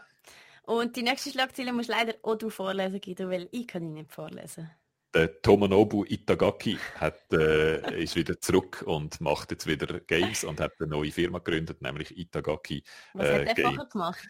Der Itagaki, den kennst du, das ist nämlich der von Ninja Theory, wo Dead or Alive äh, entwickelt hat mhm. und, und so. Das ist so ein, äh, ein ich glaube, die größte Leistung vom Tomonobu Itagaki ist, dass er Independent Boob Physics eingeführt hat in Dead or Alive zwei oder drei, weiß nicht mehr genau. Eine grosse Errungenschaft, ja. wo äh, seither übrigens äh, fast in jedem Game ist, nicht? er hat äh, in vielen, in vielen Fighting Games haben die, die Damen, die kämpfen, äh, schwabbelige äh, Appendages und äh, er ist so einer von denen gewesen, der das stark vorantrieben und fetischisiert hat und ist so ein Dead or Alive 3, glaube ich, ein Xbox Launch Titel und so, also er ist so eng, eng verknüpft mit dem, mit dem Xbox Brand. Hm. Und äh, hat dann eine Weile lang keine Bude mehr gehabt, hat glaube unterrichtet oder so und hat jetzt Lust, wieder Games zu machen und hat jetzt wieder eine Firma gegründet für das. Wo mir das letzte Mal Independent Breast Physics aufgefallen sind, ist in Widget. Und zwar haben dort die dicken Fänger, die sind so recht dick und die haben riesige Brüste aufgrund von mhm. ihrer massiven Fülle und sowohl ihre Bauch als auch ihre Brüste jiggeln so, wenn man so in die Knie geht und aufsteht. Das ist äh, ein von der grossen Spässe dem Spiel gewesen. dank dem Tobonobu Itagaki. Ja. Und äh, man muss vielleicht auch noch sagen, dass es äh, de, in der letzten Bude, die er gemacht hat, hat es ganz hat's viel Gerüchte von unangenehmer Arbeitskultur gegeben und so. Also es ist äh, und äh, sexueller Belästigung innerhalb vom Team und so. Also es ist so ein bisschen unräumlich gewesen, sein, sein Abgang von der Szene. Jetzt ist er zurück und hat hoffentlich eine bessere HR-Abteilung, die äh, das in den Griff bekommt. Apropos schlechte Firmenkultur. Ubisoft. äh, Freunde von Ubisoft. Ähm, das finde ich für Star Wars-Fan eine riesige Schlagziele, nämlich das nächste neue Star Wars-Game macht Ubisoft. Und zwar Ubisoft Massive. Massive sind ja die, die The Division gemacht haben. Das ist ursprünglich eigentlich ein schwedisches Studio, wo dann mal von äh, Ubisoft gekauft worden ist. Ähm, und sie wollen ein Open-World-Game machen, wenn das die Leute sind, die die Division gemacht haben, äh, dann ist es wahrscheinlich irgendetwas Loot-Shooter-mäßiges, oder? Wäre jetzt neuliegend. Open World mit Loot-Shooting. Also Electronic Arts hat offenbar die, der exklusive, das exklusive Recht, Star Wars Games zu machen, verloren. Ähm, bis jetzt hat ja eigentlich die Electronics Unterfirmen DICE und Respawn, die haben jetzt so die ganzen Star Wars Games gemacht von der letzten Zeit. Und jetzt ist Ubisoft zum Zug gekommen und der Julian Geraghty ist der Director, der hat eben auch schon die Division gemacht. Und der Engine ist Snowdrop, also das ist auch die Engine, wo die Division 1 und 2 drauf gelaufen ist. Also es ist wirklich jetzt so das nächste große Massive Game. Wissen wir denn schon, äh, ob schon wieder das Jahr das neue Star Wars Game rauskommt? Ähm, Electronic Arts hat sich dann äh, berufen gefühlt und sagen, hey, wir haben im Fall ganz viele total erfolgreiche Star Wars Games gemacht und wir sind nach wie vor immer noch die, die Freunde von der Star Wars äh, Franchise und so. Und sie haben nicht etwas Neues angekündigt, aber es hat mindestens so tönt, wie wenn es durchaus möglich wäre, dass auch Electronic Arts in Zukunft noch Star Wars Games macht. Nein, meines Wissens ist nichts, nichts angekündigt. Und das da, das von Massive, das kommt 100% nicht das Jahr. Die sind noch ganz, ganz am Anfang mit dem. Das, ich glaube, ähm, ein bisschen Konkurrenz ist gut für die Star Wars Franchise, dass dort unterschiedliche Studios mal dran dürfen. Ja, definitiv. Und der NNA schreibt gerade im Chat noch, Massive hat angekündigt, sie werden etwas ganz anderes machen wie alle bisherigen Star Wars Games. Äh, das fände ich Er meint ihre, ihre bisherigen. Also er sagt das, was ich vermute, dass es äh, ah, von der Struktur her ähnlich wird sein wie der Division sagt er in dem Fall, dass sie gesagt haben, das wollen sie genau nicht. Ähm, gut, dann sind wir, sind wir froh. Schauen Und wir, was das wird. Übrigens, ich bin ein großer Fan von der Division. Also wenn schon Loot-Shooter, dann finde ich Destiny und Division sind so, wie es eigentlich müsste sein. Von dem her wäre ich jetzt da, äh, wäre ich jetzt durchaus interessiert an so einem Game. Okay, ähm, ein kleines Korrigendum noch aus dem Chat. Du hast, glaube Ninja, äh, irgendwas gesagt, Team Ninja, oder? Ninja Theory Team Ninja heisst es. Verwechsel ich die? Das kann sein. Es hm. gibt viele Gamebuden, die Ninja heißen. Der Martin sagt, dass genau Team Ninja und nicht Ninja Theory, das sind zwei verschiedene. Gut, okay, excuse. Somit äh, sind wir schon bei unserer letzten Gaming-Schlagzeile angelangt. Und zwar ist CDPR, ähm, CD Projekt Red, wieder mal am Krebsen und sich am Entschuldigen. Auf all Seiten. Ich meine, ich kann schon gerne mitzählen, wie viele Mal Sie das jetzt gemacht haben. Äh, ich habe, ich würde sagen, zwei große, größere Ereignisse. Sie haben sich mal vor einem Monat, hat sich einer von ihren Chefs entschuldigt in so einem Investors Call. Das ist die erste Entschuldigung, die ich gehört habe. Und die jetzt ist voll öffentlich gewesen, nämlich ein Video, wo der Marcin Iwinski, einer der Mitgründer von CD Projekt Red, ähm, äh, publiziert hat und was sich alle richten, was sich an die Gamerinnen und Gamer richtet, nicht an die Investoren. Oder? Und äh, wo er sich entschuldigt für das, was passiert ist. Äh, hast du es gesehen, das Video? Hast du ihm die Entschuldigung abgenommen? Äh, nein, ich habe es auch nicht gesehen. Ich schaue es auch gerne nicht an. Es ist mir, der ganze Shitstorm, der da über Cyberpunk reinbricht, ist mir ein zu viel. Also... Ich habe es natürlich geschaut und mich hat es äh, nicht zufriedengestellt. Ähm, und zwar aus verschiedenen Gründen. Und der wichtigste ist, dass er betont, dass Genuine Honest Communication eines der Grundprinzipien ist von Cyberpunk, äh, von CD Projekt Red. Und wo ich ja lang und breit letzte Woche erklärt habe, dass ich finde, dass genau das eben gebrochen haben oder dass sie eben genau nicht genuine und honest kommuniziert haben. Und er sagt jetzt im Wesentlichen, es tut ihnen leid, dass das Spiel nicht die Qualität hat, die sie gerne hätten. Und dann kommuniziert er aber auf eine Art und Weise, die ich eben immer noch nicht honest finde. Ich finde, sie sind eben immer noch nicht ehrlich. Und zum Beispiel sagt er, dass sie schlicht und einfach die Probleme, wo äh, die Last-Gen-Konsolen haben, also die Xbox One und die PlayStation 4, dass sie die bei den Tests irgendwie nicht gesehen haben, dass sie die Schwierigkeit, das Spiel auf die Last-Gen-Konsolen äh, gebracht haben, unterschätzt haben, dass es aber eigentlich immer gut ausgesehen hätte. Sie haben eigentlich immer Fortschritt gemacht und sie haben immer das Gefühl gehabt, sie schaffen es rechtzeitig, das anzubringen. Und das nehme ich ihnen einfach nicht ab. Das mhm. glaube ich ihnen einfach nicht. Also das, ich habe eigentlich nur zwei mögliche, entweder haben sie es wirklich nicht gesehen, dann haben sie einfach nicht genug getestet. Das wäre eine Katastrophe, oder? Das wäre einfach schlecht. Da, das deutet er ein bisschen an, weil er sagt, dass sie wegen Covid nicht gleich haben können testen, wie sie sonst äh, testen würden, weil zum Teil die weil das zum Teil physische Orte sind, wo die Testerinnen und Tester müssen hingehen und dort testen und die haben das nicht können machen, weil die alle ins Homeoffice zurückverfrachtet worden sind und dann haben sie es nicht geschafft, eine Infrastruktur anzubringen, dass denen die die Testversionen geliefert werden. Oder? Das bedeutet, sie haben viel weniger getestet, als sie eigentlich sonst getestet hätten. Und das heißt aber nicht, wir haben das Gefühl, es kommt gut, oder? Sondern das heißt, es sind einfach im Blindflug gewesen. Was nicht schlecht, was nicht eine gute Interpretation wäre. Und die andere mögliche Interpretation wäre wirklich, sie haben das Problem gesehen und einfach die ganze Zeit klein geredet und immer behauptet, sie hätten kein Problem und das Gefühl, es kommt dann schon gut und so. Mhm. Ähm, was ich in dem Zusammenhang noch finde, was noch eine wichtige Frage ist, wo man vielleicht auch ein bisschen die Schuld von CD Projekt Red kann verteilen kann, wie um alles in der Welt sind die Konsolenversionen durch die Zertifizierung durchgekommen? Wieso sind die zwei Games auf der Xbox und auf der Playstation überhaupt von Sony und von Microsoft zertifiziert und in die Jobs genommen worden? Die hätten nämlich die Fehler auch müssen sehen. Und da gibt es eigentlich nur die Erklärung, dass sie dort gesagt haben, ah, ja, dass sie beschissen haben, oder? Dass sie denen einen, einen Blankoscheck gegeben haben, sozusagen, weil es eines der meist gehypten Games ever war und sie die Project Red vertraut haben, dass sie es dann rechtzeitig noch auf die Reihe kriegen und die Zertifizierungsabläufe abgekürzt haben, oder? Und auch das wäre, äh, würde eigentlich darauf hindeuten, dass der Prozess unfair und, und ein, bisschen, ein bisschen kaputt ist, oder? Es laufen jetzt Gerichtsverfahren, oder? weil so Investoren, Investoren finden, sie fühlen sich an der Nase umgeführt. Mhm. Dort muss ich sagen, hm, die Investoren haben ja eigentlich, sie die äh, Cyberpunk hat sämtliche Marketing- und Entwicklungskosten eingespielt, bevor sie es überhaupt released haben. Also die sind jetzt nur noch im, im Plus. Oder?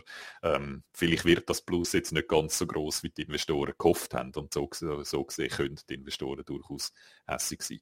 Aber natürlich der Einbruch, den du auch letzte Woche erwähnt hast, dass die Firma plötzlich viel weniger wert ist, weil sie so viel Geschirr zerschlagen haben und so, mhm. das, das und macht die Investoren natürlich hässig und darum nicht nur die Firma, das Gerichtsverfahren laufen. Auch äh, letzte Woche sind überall Memes auftaucht, äh, dass äh, Cyberpunk jetzt zur Hälfte kaufen kannst. In diversen Shops ist das abgesetzt und abgeschrieben auf die Hälfte. Und das nicht mal Ende Januar. Also das Spiel ist kaum einen ja. Monat alt und wird schon zur Hälfte verkauft. Das ist das letzte Mal passiert bei Fallout 76. Ich wüsste nicht bei welchem anderen Spiel sonst. Und da muss ich wiederum sagen, Fallout 76 ist in keiner Art und Weise mit Cyberpunk 2077 vergleichbar. Also die, die haben schon vielleicht nicht auf der alten Konsole, aber auf der neuen doch ein gutes Spiel abgeliefert. Und also, zu, wenn ich noch meine Einschätzung zu dieser ganzen Situation darf mitteilen äh, die haben also die haben genau gewusst, was läuft. Die haben genau gewusst, wie schlecht das läuft. Und da gibt es keine Ausrede, als dass sie entweder einfach gut getäuscht haben oder äh, gut trickst haben oder dass vielleicht auch die großen wie Sony und Microsoft mitgespielt haben.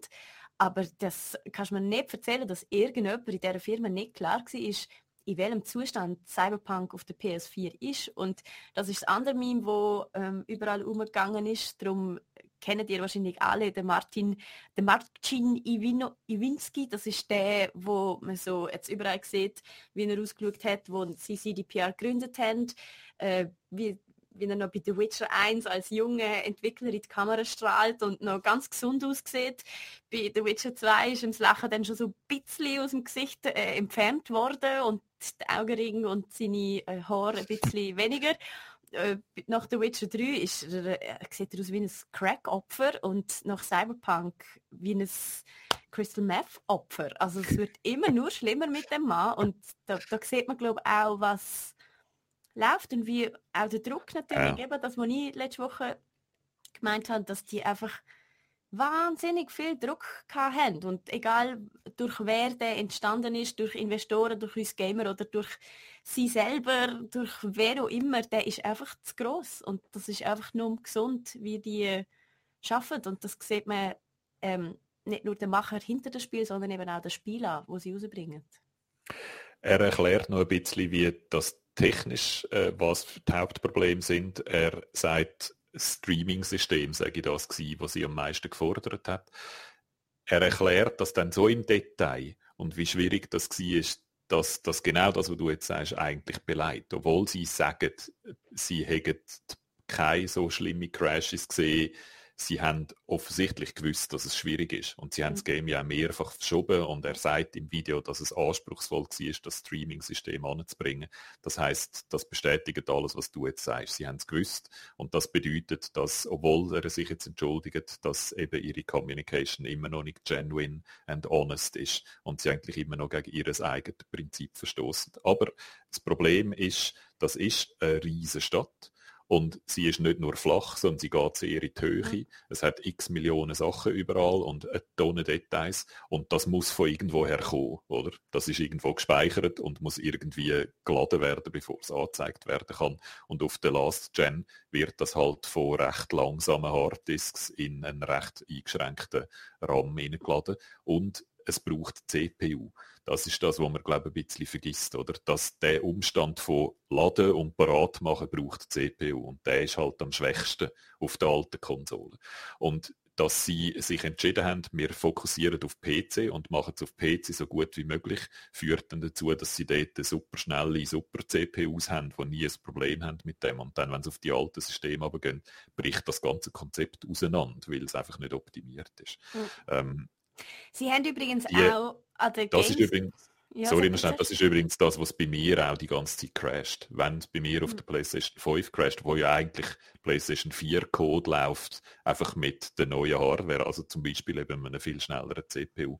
Immer dann, wenn es einen neuen Stadtteil rein laden und gleichzeitig noch versucht zu speichern, das ist eigentlich dann, wenn es wenn es crasht bei mir. Und sie sagen jetzt, er hat dann versprochen, wir machen jetzt Patches, Patches, das wird jetzt alles gut. Der nächste Patch kommt, glaube ich, in ein paar wenigen Tagen kommt der nächste Patch. Ähm, auf einer Xbox One läuft äh, Cyberpunk häufig mit 15 FPS. Hm. Also de, denen Entwicklern, die jetzt jahrelang knüttelt haben, denen jetzt sagen, hey, ihr habt jetzt noch 10 Tage Zeit, um die 15 FPS auf 30 FPS stabil aufzudrücken, ist einfach illusorisch. Das wird nicht möglich sein. Das, die können jetzt noch so lange patchen und Patches versprechen, dass das je stabil und schön läuft auf einer Xbox One oder einer PlayStation 4, habe ich schwere Zweifel.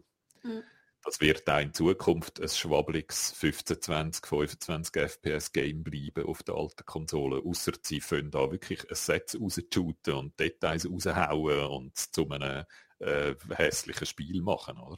Mhm. Also das ist, das ist eine, ganz grundsätzliche Fehlplanung, wo, wo, die da, wo die da gemacht haben.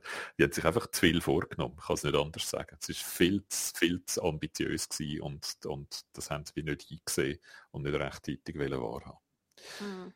Der ganze ähm, Chat schreibt, äh, sie sind der Meinung, dass Sony und Microsoft sehr wohl gewusst haben, was da läuft und einfach mitgespielt hat und Dollarzeichen in den Augen gesehen haben. Mhm. Was ich jetzt ehrlich gesagt auch gerade, also ja, da sehe ich auch keinen Grund, wieso das anders hätte sein können.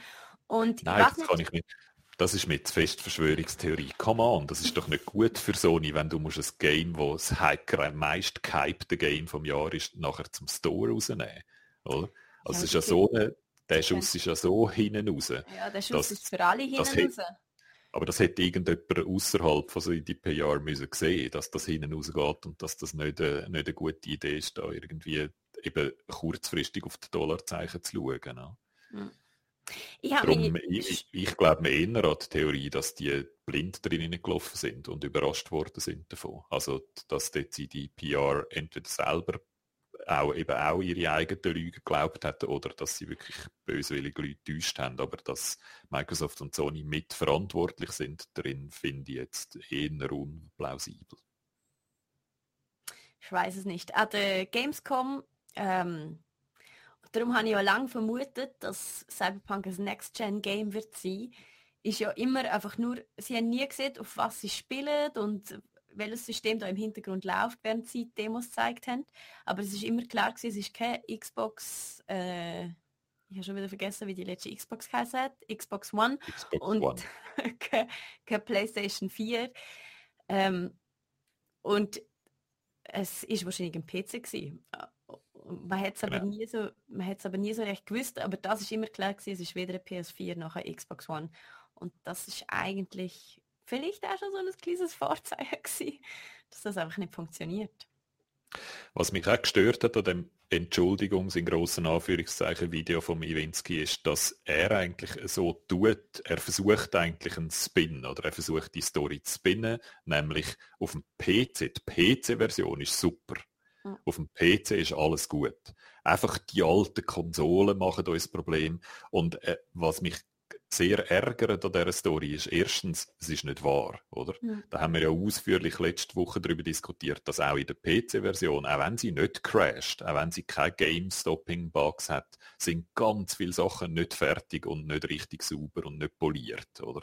Also poliert ist auch die PC-Version nicht. Sie crasht einfach weniger und sieht super aus, wenn mal alles gut läuft. Mhm. Aber poliert ist sie auch nicht. Also das ist nicht die beste Version, die möglich gewesen wäre.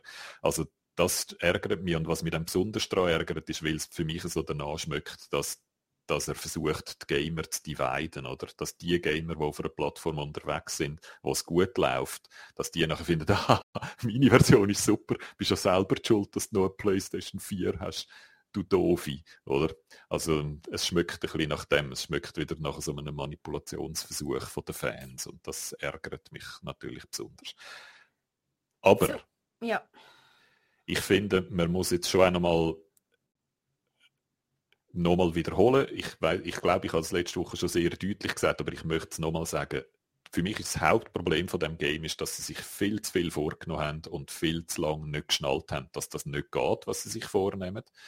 Aber sie haben sich viel vorgenommen. Und das möchte ich honorieren. Oder? Ich habe lieber eine Bude, die sich viel zu viel vornimmt und dann scheitert, als eine Bude, die sich nichts vornimmt und einfach das Gleiche nochmal macht, was schon x, x tausend Mal gemacht hat. Also wenn ich kann wählen zwischen diesen beiden dann, ist, dann würde ich nochmal das ganze Theater von Cyberpunk nochmal mitmachen, oder? Weil ich einfach das möchte, ich möchte Leute, die sich, die etwas riskieren, oder? Und etwas machen, was sie nicht schon 27.000 Mal gemacht haben. Bei ihnen ist es jetzt ein bisschen zu viel gewesen. Sie haben ein bisschen zu viel riskiert und haben sich, glaube ich, einfach zu fest darauf verlassen, dass sie mit The Witcher 3 so gut gelandet mhm. sind, dass sie denken, ja, wir schaffen das dann schon, es kommt dann schon irgendwie gut. Auch wenn alle Zeichen die ganze Zeit eigentlich darauf eingedeutet haben, dass es wahrscheinlich nicht gut kommt. Das finde ich das Erste. Und das Zweite, das habe ich einen, einen Vergleich, den ich bei Rock Paper Shotgun gelesen habe, dass Cyberpunk und Grand Theft Auto sind ja in einem gewissen Maß vergleichbar. Oder? Mm, wir, haben, äh, wir, haben, so Open Worlds, wir haben sehr ähnliche Strukturen. Ähm, beide machen so Gesellschaftskritik, oder? Hm. GTA macht so, wird immer so als Satire auf den amerikanischen Traum gesehen und Cyberpunk äh, äh, beschäftigt sich ja grundsätzlich so mit einer Dystopie, mit einer schlechten Version von einer möglichen Zukunft. Und ich muss sagen, Cyberpunk-Gesellschaftskritik passt mir viel, viel, viel besser als die GTA-Gesellschaftskritik. Ähm, Rock Paper Shotgun bringt das auf den Punkt. Sie sagt, Cyberpunk ist humanistisch. Dort, die glauben an die Menschen. Dort hat es gute Menschen. Die Menschen, die wir damit zu tun haben, sind, sind nett und versuchen, das Beste zu machen. Viele von den Figuren in der Story sind nette Leute. Und GTA ist zynistisch, äh, zynisch bis zum Bach haben, oder? Alle in GTA sind Arschlöcher. Und ich habe darum damals bei GTA 5 mich nicht wohlgefühlt in dieser Welt. Ich hatte dort wie nicht so Lust gehabt, mich in dieser riesigen, wunderschönen Welt mit x Millionen Möglichkeiten aufzuhalten, weil es so eine deprimierend nihilistische Welt ist. Und Cyberpunk, obwohl das eine unangenehme Welt ist, wo die stattfindet, du hast dort trotzdem gute Leute drin. Ich wäre also lieber in Night City als in Los Santos. Ist das so?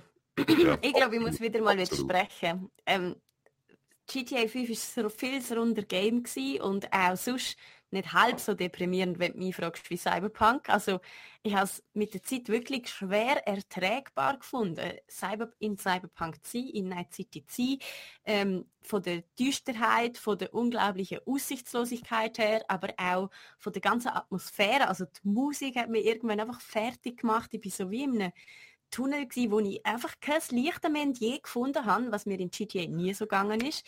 Ähm, und ja, also von dem her müsste ich dir da komplett widersprechen und das mit dem Teile und Herrsche, wo der Peter im Chat noch erwähnt, wo auf deine ähm, Aussage von vorher vom, vom Entwickler von CDPR noch Bezug nimmt, hat eben ja nicht funktioniert, weil ähm, es wird, wie du siehst, auch mir, was oder auch ich, was am PC gespielt habe, merke ja, das Spiel ist eben, wie du siehst, Guido, hinter und vorne nicht rund und nicht die beste Version, was könnte sein. Also die, äh, ich glaube, das funktioniert da echt nicht. Wir, das mit dem schwarzen Peter immer weiterschieben, kann man schon machen, aber wir alle wissen, dass da wirklich viel schief gelaufen ist. Und während du ja noch nie mit einer Entschuldigung zufrieden bist, wo in der Game-Industrie je ausgesprochen worden ist und ich nicht immer einverstanden war, muss ich sagen, da gebe ich dir vollkommen recht. Also die Entschuldigung ähm, ist falsch und ich hätte viel lieber gehabt, dass der Martin mal sieht, wieso er jetzt aussieht wie eine Crackleiche und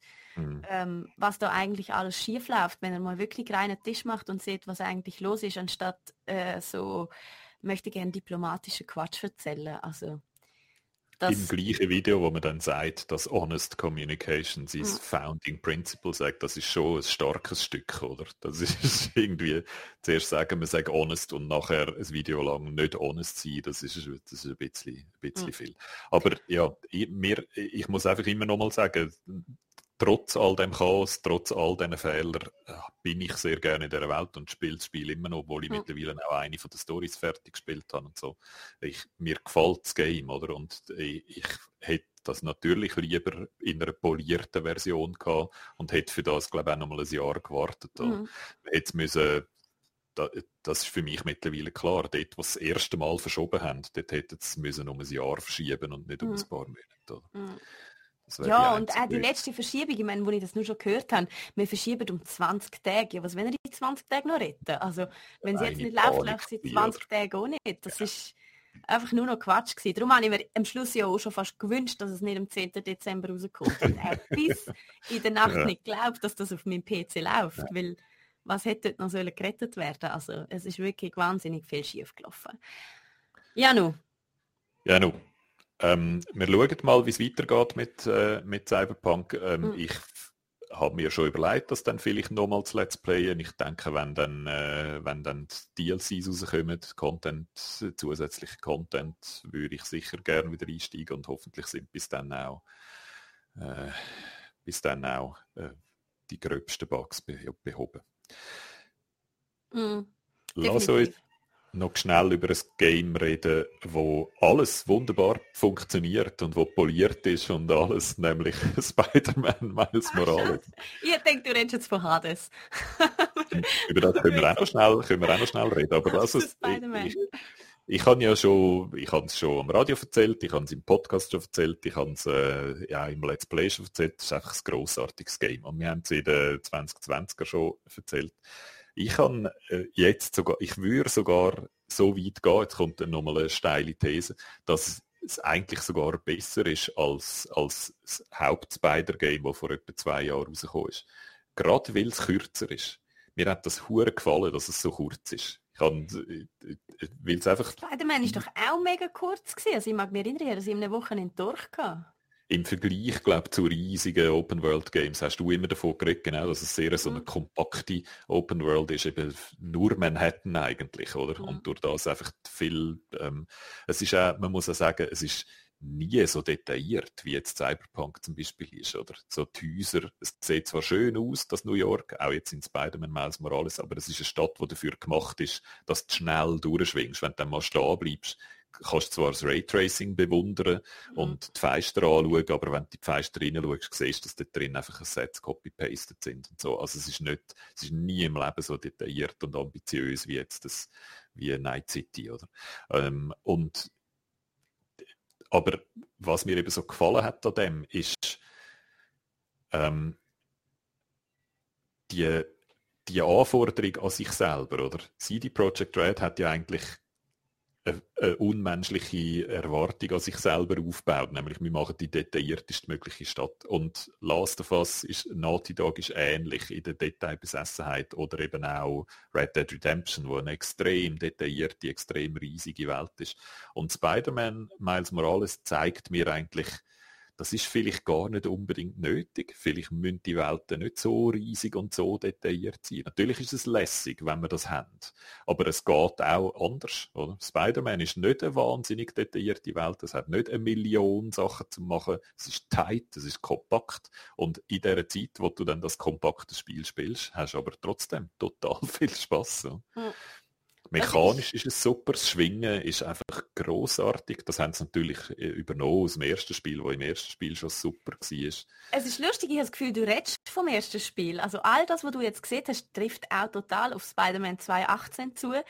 Ähm, es ist relativ klein und kompakt. Es ist äh, nicht so detailliert, wenn man dann mal aufhört zu schwingen, aber es macht einfach wahnsinnig viel Laune. Ähm, und hat alles so ein bisschen richtig dosiert. Also nicht zu viel Details verloren in der Ausgestaltung von Manhattan. Das ist schon beim anderen Game so gewesen. Wenn du dann stehen geblieben bist und geschaut hast, was kannst du effektiv machen, ähm, ist es gar nicht so viel gewesen. Aber das ist auch gar nicht so wichtig gewesen, weil du bist eh von Mission zu Mission, hast einfach alles mitgeschwungen und genommen, was du so unterwegs gehabt hast genau. und ratsch bist durch.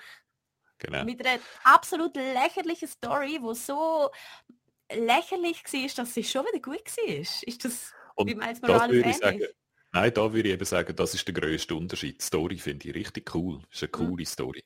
Natürlich ist es so eine Superhelden-Story, wo du jetzt vielleicht nicht genau musst auf die einzelnen Motivationen schauen und so. Aber es hat, es hat einen grossen Twist, der super spannend ist, wo ein bisschen gesehen kann, kann, kann Warte jetzt, du siehst ihn kommen. Kannst. ja, genau. Danke. äh, hui, ich habe gerade ein, ein, ein, Blackout gehabt. Ähm, es ist einfach, man sieht es kommen. Und es, es, ist nicht jetzt total überraschend, aber es ist lässig, es ist ein lässiger Twist. Die, Haupt, die Hauptfiguren sind cool, die Villains sind cool, es, Nebenfiguren sind lässig. Beide Gadgets, Anzüge. Mechanisch finde ich, ist es glaube wirklich wie das Game, das du gespielt hast. Mhm. Ich glaube, es ist noch ein bisschen knapper, glaube ich, weil man es halt noch ein bisschen weniger lang spielt, ist der Skilltree noch mal ein bisschen kompakter, mhm. weil man ein bisschen weniger Zeit hat, den auszubauen. Aber die Skills sind mehr oder weniger interessant. Es hat so ein paar, die ich finde, die so ein bisschen vernünftig sind, aber mehrheitlich ist der lässig du lernst immer wieder neue Moves und die Moves sind sinnvoll, die, du fängst dann auch, auch effektiv an anders auch kämpfen und so. Also das funktioniert alles, aber für mich ist so das Herz vom Game liegt wirklich in den Figuren, die erstklassig geschrieben und gespielt sind. Also wirklich für mich auf dem Niveau, fast auf dem Niveau von Naughty Dog, fast auf dem Niveau von Last of Us. Sehr gute Gesichter, sehr feine Gesichtsanimationen und so. Und einfach charmante Leute, die, die lässige Sachen machen. Also ich habe gern, gern zugeschaut. Und das finde ich, ist, es ist storylastig, es ist vielleicht ein bisschen storylastiger als das erste noch ist. Es hat zum Teil recht so lange Zwischensequenzen. Und die hat sich aber verdient, weil es lässig ist zum, zum Schauen. Mhm. Der Benji fragt im Chat noch schnell, äh, Guido, in welcher Radiosendung hast du denn Miles Morales besprochen und kann man das noch nachhören? Ihr könnt das in unserem SRF Digital Podcast nachhören. Das ist eigentlich genau. immer so, was wir die Woche durch im Radio erzählen, da wir ähm, im Podcast meistens noch ein bisschen ausführlicher, aber sehr ähnlich nochmal so als Paket zusammen von der ganzen Genau, Redaktion. das ist bei Virus und bei SRF3 gelaufen. Das kann man am einfachsten im Podcast nachlesen, mhm. statt das irgendwo suchen im, im Laufprogramm. Aber ja, es war ein lässiges Spiel gewesen und ich habe auch äh, das New Game Plus äh, nochmal lässig gefunden, weil äh, wirklich der Unterschied ist gross, oder? Wenn du halt alle Fähigkeiten schon hast, in den ersten Missionen, die du am Anfang noch nicht hast. Und ich bin, äh, habe im Let's Play habe ich auf der schwierigsten Schwierigkeitsstufe gespielt, etwas, was ich selten mache. Mhm. Und habe es dann zum Teil auch nur wegen diesen Spezialfähigkeiten gerade so knapp noch überlebt. Da, de, ohne diese Spezialfähigkeiten wäre ich, wäre ich brutal, äh, hätte mit mir den Boden putzt. So, ich glaube, das ist alles, was man zu Spider-Man muss sagen. Und jetzt musst du noch eine Erfolgsmeldung aus Hades nachliefern. Die dürfen wir auf gar keinen Fall dürfen wir die weglassen. Ich habe das besiegt! Es ist so lang gegangen wieder. Ich fühle mich wie der größte Oberloser. Ähm Aber es hat sich so gut angefühlt. Am, ich glaube, Montagabend war es. Eigentlich wollte ich mit der Mario Kart Crew Mario Kart spielen, aber dann hat sich meine Switch nicht können mit dem Internet verbinden und darum habe ich einfach gedacht, also gut, machen wir mal wieder einen Hades-Run und es hat so gut geflutscht. Plötzlich, ich habe mit der Füßt gekämpft, es gibt ja sechs verschiedene Waffen in Hades und Hades ist so ein Roguelike, über das die Guido und die nonstop schwärmen. Letztes Jahr rausgekommen, ohne viel Trubel, aber wirklich eines der besten Games überhaupt im ganzen letzten Jahr. Und es ähm, ist richtig knifflig, also richtig, richtig schwer. Es ist im Prinzip so, dass wenn man mal ein Herzli verliert, dass man es dann eigentlich kaum wieder zurückgewinnen kann. Natürlich kann man und je länger man spielt, desto mehr Fähigkeiten hat man, um die Herzli auch wieder regenerieren. Ähm, aber hey, ich bin so oft so knapp dran gewesen. und mir hat das schon fast ein bisschen verleidet, weil ich wirklich eigentlich immer bis zum Endboss komme. Es gibt eigentlich so vier große Bosses und beim letzten habe ich immer, wirklich immer, wir haben beide noch so viel Herzchen und dann bin ich immer zuerst gestorben, weil wenn er einmal draufhaut, macht er irgendwie einfach 50, 40 Schaden gleichzeitig oder so und das ist dann immer zu viel für mich gewesen.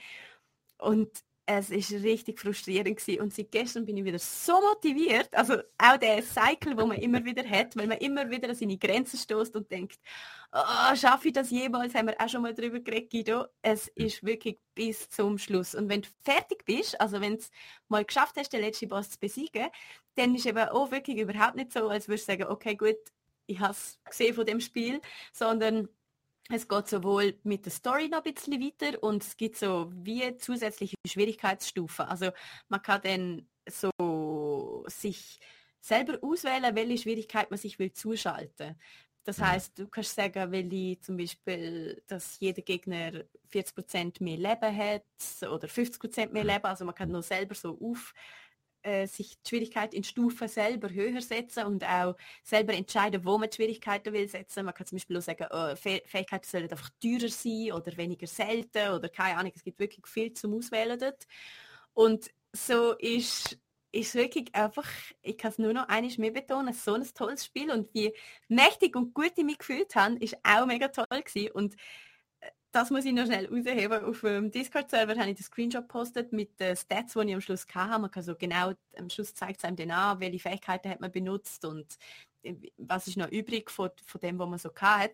Und ich habe noch drei Todesverachtungen übrig, Guido. Also Todesverachtung ist so wie ein Second Wind, da kann man sich freischalten, ja. wenn alle HP weg sind. Kann man äh, ein Second Wind und es gibt ähm, maximal vier Second Winds, wo man kann haben und ich habe glaube noch drei übrig. Also ich hätte noch so viel können mir kappen putzen lassen, bis es also ich habe keine Ahnung, wie ich das geschafft habe, wirklich nicht. Und es ist so schnell geflutscht, ich bin so stolz auf mich gewesen. Und wie lange ist der Run gegangen? 47 Minuten. Okay, okay. Mm, und ich bin immer, ich bin wirklich immer, ich komme immer in gut 30 Minuten zum Endboss und habe dann dort etwa 8 Minuten Endkampf, bevor ich stirb. Und diesmal habe ich irgendwie zehn Minuten länger gehabt, aber dafür...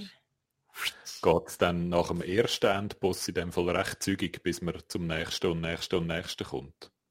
Nein, du wirst einfach immer schneller. Ah, okay. Also ich, ich, ich hang im Moment, ich bin ganz an einem anderen Ort wie du, ich hang eigentlich immer an dem ersten grossen Haupt immer noch? Immer noch ja, ja, nein, ich habe es lange jetzt nicht mehr gespielt. Ich ja. sehr auf Cyberpunk konzentriert.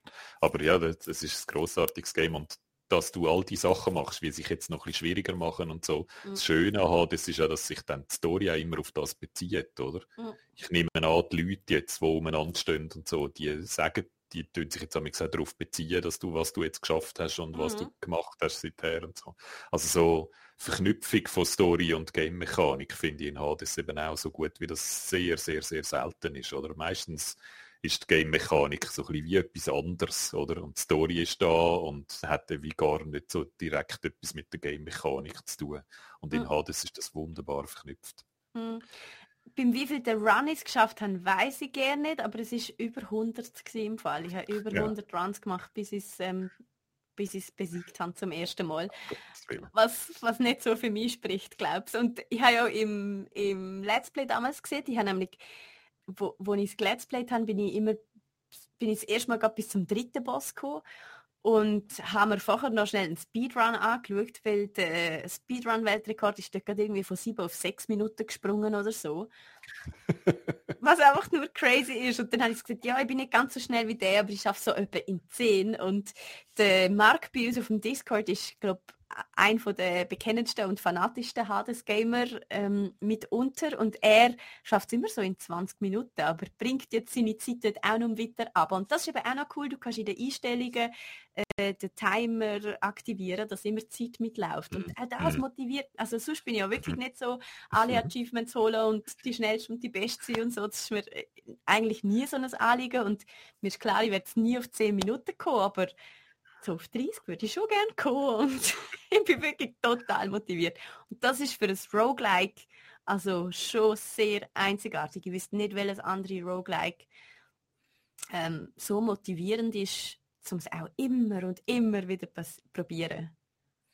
Wir haben so Ende Februar, Anfang März haben wir noch so ein bisschen Platz in der Let's Play-Planung. Äh, Von dem her kannst du uns dann dort deine neu gewonnenen Speedrun-Fähigkeiten äh, demonstrieren und den 20-Minuten-Run vorführen, wo du oh. bis dann äh, antrainiert hast. Das würde ich vorschlagen. Glaub, das müssen wir den Marco engagieren, glaube ich.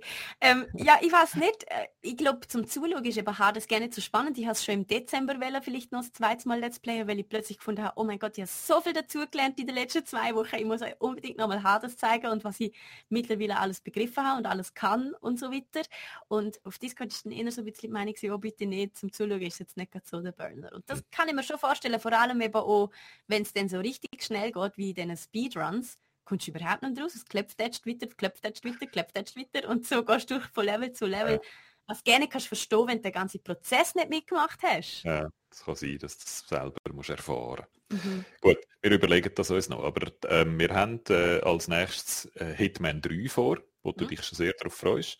Und nachher äh, Sackboy, ein Big Adventure, wo ich mich auch sehr darauf freue. Das sind unsere nächsten Let's Plays. Und äh, Cobra Kai haben wir diese Woche besprechen, machen wir jetzt aber nicht mehr, verschieben wir auf nächste. Ähm, zu der dritten Staffel von Cobra Kai. Ich habe es zwar extra noch fertig geschaut, ich wäre eigentlich so weit, aber das können wir dann nächste Woche mit mir äh, im Detail davon gehen. Mhm. Sind wir durch, oder? definitiv. Wir wünschen euch. Ah, apropos, äh, das kann man vielleicht schon noch schnell sagen, so wie es ausschaut, machen wir mal ein kleines Crossover mit dem Digitech Podcast. Ähm, das heißt, wenn ihr äh, vom in Digitech Podcast reinschaltet, dann sehen wir uns vielleicht schon morgen. Und somit sind wir am Ende von dieser Sendung, Guido. Wir sagen, habt's gut, bleibt gesund und bis bald. Adieu.